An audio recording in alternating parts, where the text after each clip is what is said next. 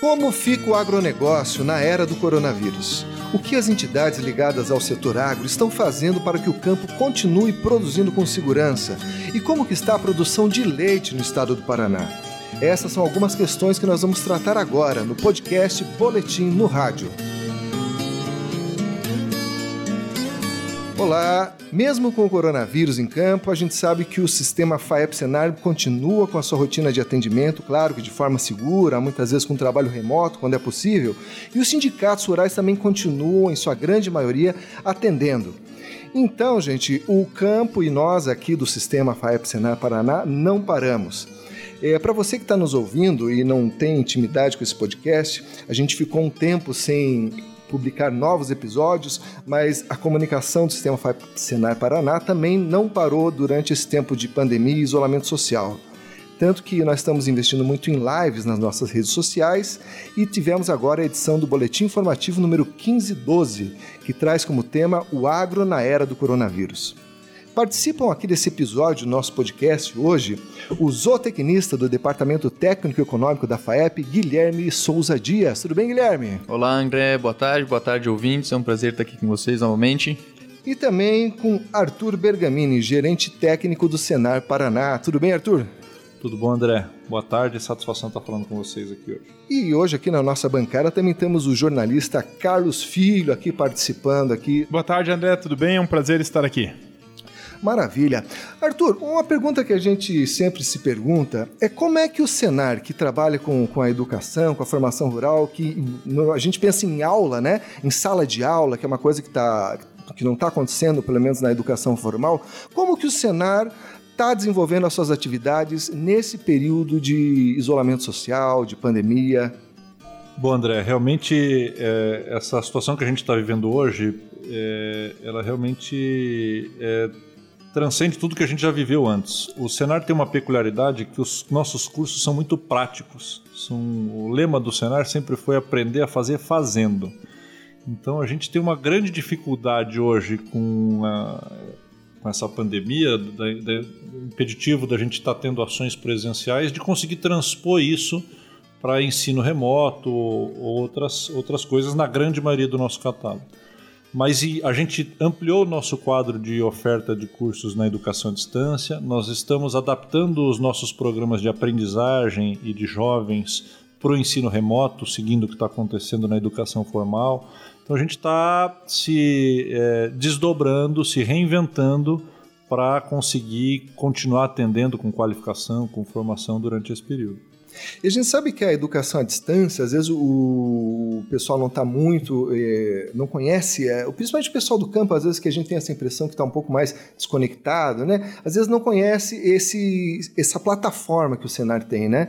E eu gostaria que você falasse um pouco do Senar Digital, como é que ele atua e onde que o pessoal pode buscar esses cursos e essas informações. Sim, já há algum tempo, André, a gente vem oferecendo a educação à distância. É é um grande atendimento nosso no programa Agrinho, que é um programa especial da nossa grade. A gente já tem aí mais de 12 títulos no programa Agrinho, que a gente atende já desde 2010. Então, uma grande quantidade de professores da rede pública e privada do Estado já foram atendidos por meio desse programa Agrinho nas capacitações do ensino à distância mas é, de fato o nosso produtor rural, o nosso principal público-alvo da, da, grande parte das ações do Senar, a gente ainda tem, em algumas situações do Estado, essa restrição de acesso. A gente vem desenvolvendo, nós temos alguns títulos da área de gestão, alguns títulos da área é, básica de matemática, que são bases para os nossos programas presenciais. Então, eu estou falando de classificação de grãos, a gente tem uma série de cursos de matemática que são utilizados nos nossos cursos presenciais. Então, as duas modalidades, o EAD e o presencial, são complementares na nossa formação hoje em dia. O que a gente está vendo é que a gente vai ter que investir muito mais na educação é, à distância. É um outro programa que a gente destaca também, um programa de bastante sucesso que a gente fez para técnicos, um programa de manejo e conservação de solo e água em microbacias, que já é um modelo que a gente chama semipresencial né, que a gente tem conteúdos à distância e conteúdos presenciais. Então, o que a gente está vendo é que a gente vai ter que investir mais nessas modalidades e, a partir de agora, desenvolver novos programas na educação à distância. É, Arthur, você chegou a, a notar alguma, algum aumento na procura por esse tipo de curso? Sim, sem sombra de dúvida, com o cenário da pandemia e a suspensão dos nossos eventos presenciais, a demanda aumentou significativamente para os nossos cursos à distância. E a gente, inclusive, aumentou também a oferta. Então, os nossos cursos eles têm, eles não são necessariamente cursos livres, que é uma modalidade de curso à distância que o participante entra a qualquer momento. Então, todos os cursos são existe a figura de um tutor que acompanha as turmas, que orienta, que tira dúvidas dos participantes. Então, a gente ampliou o número de vagas e ampliamos também o número de turmas dentro desses nossos programas à distância agora nesse período da pandemia. André, eu acho que tem uma coisa muito interessante que o Arthur falou, que muitas vezes o produtor pode não encontrar um, do, um dos cursos que ele quer fazer na, na plataforma EAD, mas que o Arthur é, ressaltou bem ali que esses cursos são base para outros cursos do cenário. Então, aproveitar esse momento aí de isolamento social para fazer esses cursos básicos, que em breve, com certeza, vamos retomar a nossa, a nossa normalidade, a nossa vida normal aí, que daí o produtor já vai estar preparado para, com essa base desses 32 títulos, se eu não me engano, né, Arthur? 32 títulos, ele pode estar ainda mais preparado para quando os cursos presenciais aí é, retomarem na, na, na, o cenário começar a oferecer, voltar a oferecer esses cursos presenciais. É, então se você não pode fazer o presencial, meu amigo, adianta aí o curso à distância, né? E Arthur, o, a gente sabe também que o Senar ele tem um papel também de orientar os produtores na questão de boas práticas, na questão de segurança, na produção. O que, que ele está fazendo nesse sentido também em matéria de publicações, de orientações? Perfeito, André. Então, diante desse cenário, a gente, em função da suspensão dos nossos eventos presenciais, alguns temas que a gente aborda, como boas práticas, foi um tema de uma live que a gente realizou com vocês aqui da comunicação. É, estamos produzindo agora um material sobre comercialização de hortifrutis. Então, a gente, acho que três ou quatro já publicações orientando os produtores é, sobre as práticas na propriedade, sobre comercialização, sobre as boas práticas. É, a gente entende. Esse programa de boas práticas é um programa especial dentro da grade do Senar. É, eram programas presenciais e que a gente entende que o produtor que já tinha boas práticas na propriedade, que já tinha passado por esses treinamentos, está é, enfrentando essa condição agora com, com mais tranquilidade. já estava mais preparado para esse cenário agora de pandemia o nosso participante do Boas Práticas. E até você, nosso ouvinte, que tem interesse nesses materiais, eles estão disponíveis no site do Sistema FAP Senar na seção Serviços. Lá você encontra não apenas esse material aí que o Arthur acabou de citar, da cadeia de hortifrutis, mas é, materiais também em questões trabalhistas, né, na época de coronavírus, e outros aí que o sistema FAP Senar produziu justamente para orientar os produtores aí numa época de exceção como essa que nós estamos vivendo, né, Arthur? Isso, sem dúvida. Então, todos à disposição de produtores, trabalhadores rurais, pessoas interessadas, técnicos, enfim. É, eu, eu, costumo dizer que o, o, produto do cenário é conhecimento. Conhecimento é uma das poucas coisas, André. Quanto mais a gente divide, mais ele cresce. Então, todos esses materiais estão à disposição. A nossa equipe técnica tem dado alguns atendimentos. Enfim, o cenário está à disposição de produtores e trabalhadores rurais de todo o estado. Maravilha! Oh, e até pegando esse gancho né, dos serviços publicados lá no nosso site, a gente lembra né, que o, o IDR, né, Instituto uh, de Desenvolvimento Rural, uh, ele publicou também uma série de orientações né, para as propriedades leiteiras, uh, para orientações gerenciais, né, para se, se encontrar em uma posição mais confortável né, ali no seu gerenciamento da propriedade para enfrentar esse período de, de, de, pandemia, né? E isso é, são, é uma série de orientações, aquelas que não vão dar o tiro no pé do produtor, né? Que podem prejudicar, por exemplo, uma, uma redução muito abrupta de concentrado, que pode trazer problemas reprodutivos lá na frente, ou é, prejudicar o pico de lactação das, das, das, vacas um pouco mais no, no longo prazo, né? Então, queria chamar a atenção que esse material também está lá no nosso site.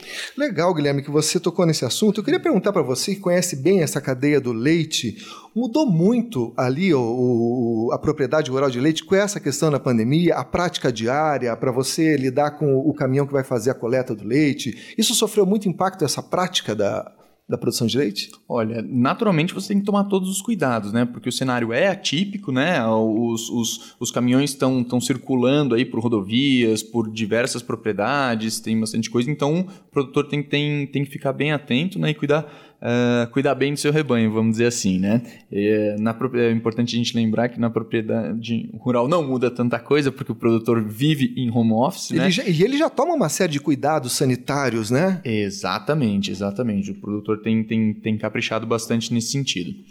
E saindo um pouco dessa questão mais prática, indo para a questão mais de mercado, Guilherme, como que o leite está se comportando aí? A gente viu que no entre, acho que o final de abril, é, começo de maio, aí teve um, um pessoal que comprou bastante leite para estocar, quem sabe por medo de uma pandemia maior, o que teria impactado o mercado aí positivamente, né? Mas depois a situação mudou, o que está vendo? Bom, vamos lá. A gente teve a reunião do ordinária do Conselheite né, em, em abril, na qual, excepcionalmente, não foi publicado o valor projetado para o mês corrente. Por quê? Como o levantamento realizado pela Universidade Federal compreendeu apenas o primeiro decêndio ali, os primeiros oito dias, né, seriam dez, mas uh, foram apenas oito dias úteis, uh, pegou justamente aquele momento inicial da quarentena, ou seja, naquele momento em que grande parte da população foi até o mercado, né, fizeram as compras para enfrentar esse período de isolamento social. Então, nesse contexto, houve sim um aumento da demanda, né, que culminou também num aumento de preços. E aí, consequentemente, né, as dificuldades de reposição, toda a logística e tal, né, eh, seguindo a lei da oferta e da demanda, culminaram em valorizações ao, uh, no valor de referência para o Conselheite. Contudo, como foi um levantamento em um período bastante curto e em uma situação atípica, optou-se por não divulgar a, a o valor o de valor, referência, o valor projetado, né, para abril e realizar uma nova reunião, uma reunião extraordinária do Conselheite para verificar como o mercado iria se comportar e dessa maneira apresentar um valor de referência que fosse mais assertivo.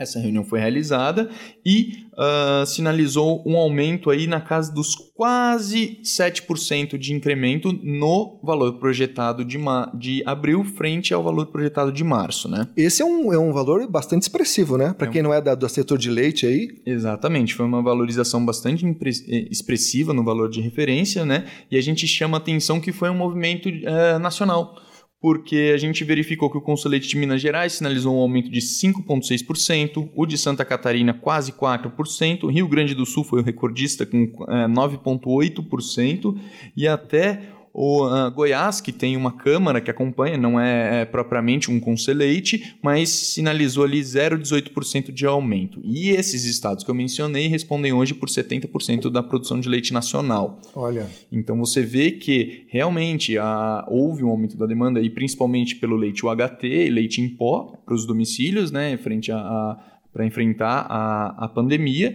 e isso trouxe naturalmente aí variações no mix de comercialização, porque se por um lado a gente tem um aumento na demanda do leite, a gente teve uma queda aí dos queijos, por exemplo. E me conta uma coisa, esse aumento ele acabou chegando aí no bolso do produtor? Olha, um, o Conselheite ele divulga um valor de referência que é um, in, um, índice para que seja promovida livre negociação entre os produtores. Né? Ainda é, podem sofrer ágios ou deságios conforme a, a, qualidade, né? mas existem relatos de que essa tendência, é, existem muitas indústrias que não estão seguindo essa tendência, estão tentando manter aí, sinalizando uma, uma, uma queda no preço aos produtores. Né? Então, uh, nesse contexto, até nós aqui na, na, na, federação, juntamente com a CNA, a CNA emitiu uma nota né, solicitando que seja uh, dada continuidade desse diálogo e desse princípio de transparência que é o qual o Conselheite é calcado, né, para que sejam uh, seguidas essas, essas, essas tendências, né, e uh, o produtor possa ter aí um, um, um valor justo pelo seu produto, né? A gente lembra também que estamos num cenário de incremento dos custos de produção, né? Uh, o, o, o CPEA da, da Exalc sinalizou ali que nesse primeiro trimestre houve um aumento de 3,18% nos custos de produção, enquanto o leite aí teve uma desvalorização de quase 6%. Olha, o que, que puxa esse aumento, será, Guilherme? É custo de grãos? Olha, o farelo de soja, por exemplo, que é um dos principais componentes da ração, aumentou 23% nesse Vixe. período, né? Então, é, realmente, mesmo no estado uh, agrícola como o nosso, né? o produtor também está sujeito a, a, essas flutuações. E a gente tem alguma perspectiva agora para o futuro? O pessoal está entrando agora na, na, safra de inverno, a gente sabe que a soja está atingindo preços aí muito altos. Isso tudo vai ter impacto na cadeia do leite, né? Sim, com, é, é, com certeza, pelo, pelo fato de que a produção leiteira também depende das ações, né? Depende dos insumos para a composição do concentrado, né?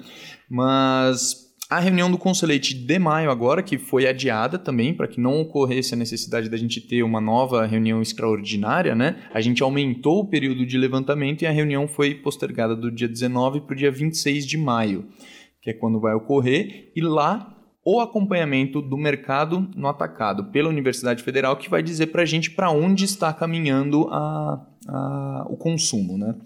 Maravilha. Bem, outro tema aí que merece importância, principalmente para você que é pecuarista, que está nos ouvindo aí, é a campanha de atualização dos rebanhos, que já teve início aí, e mas esse ano vai ser um pouco diferente, né, Guilherme, do que o pessoal estava acostumado. Exatamente. Esse ano, né, a gente está em um ano atípico, acho que em, em todo mundo, né? para tudo tá tá atípico, mas uh, a campanha de, de, atualização de cadastro, só trazendo um histórico, ela foi uh, criada em substituição à campanha de vacinação contra a febre aftosa. Então, desde o ano passado, os produtores tinham que comprovar né, a, a quantidade de animais de cada espécie que tem na sua propriedade no período de, uh, de novembro.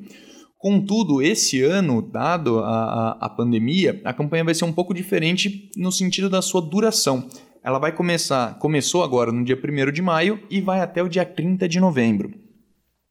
E em função da pandemia também, uh, o, a Dapar tem solicitado, né, tem priorizado que os produtores realizem essa atualização de cadastro de maneira online, né, para evitar o trânsito, evitar é, é, se dirigir até a, a regional da Dapar, né, se puder fazer isso eletronicamente, por favor, faça o quanto antes, né? É uma campanha bastante extensa, mas também não podemos deixar para fazer isso de última hora, né? Maravilha!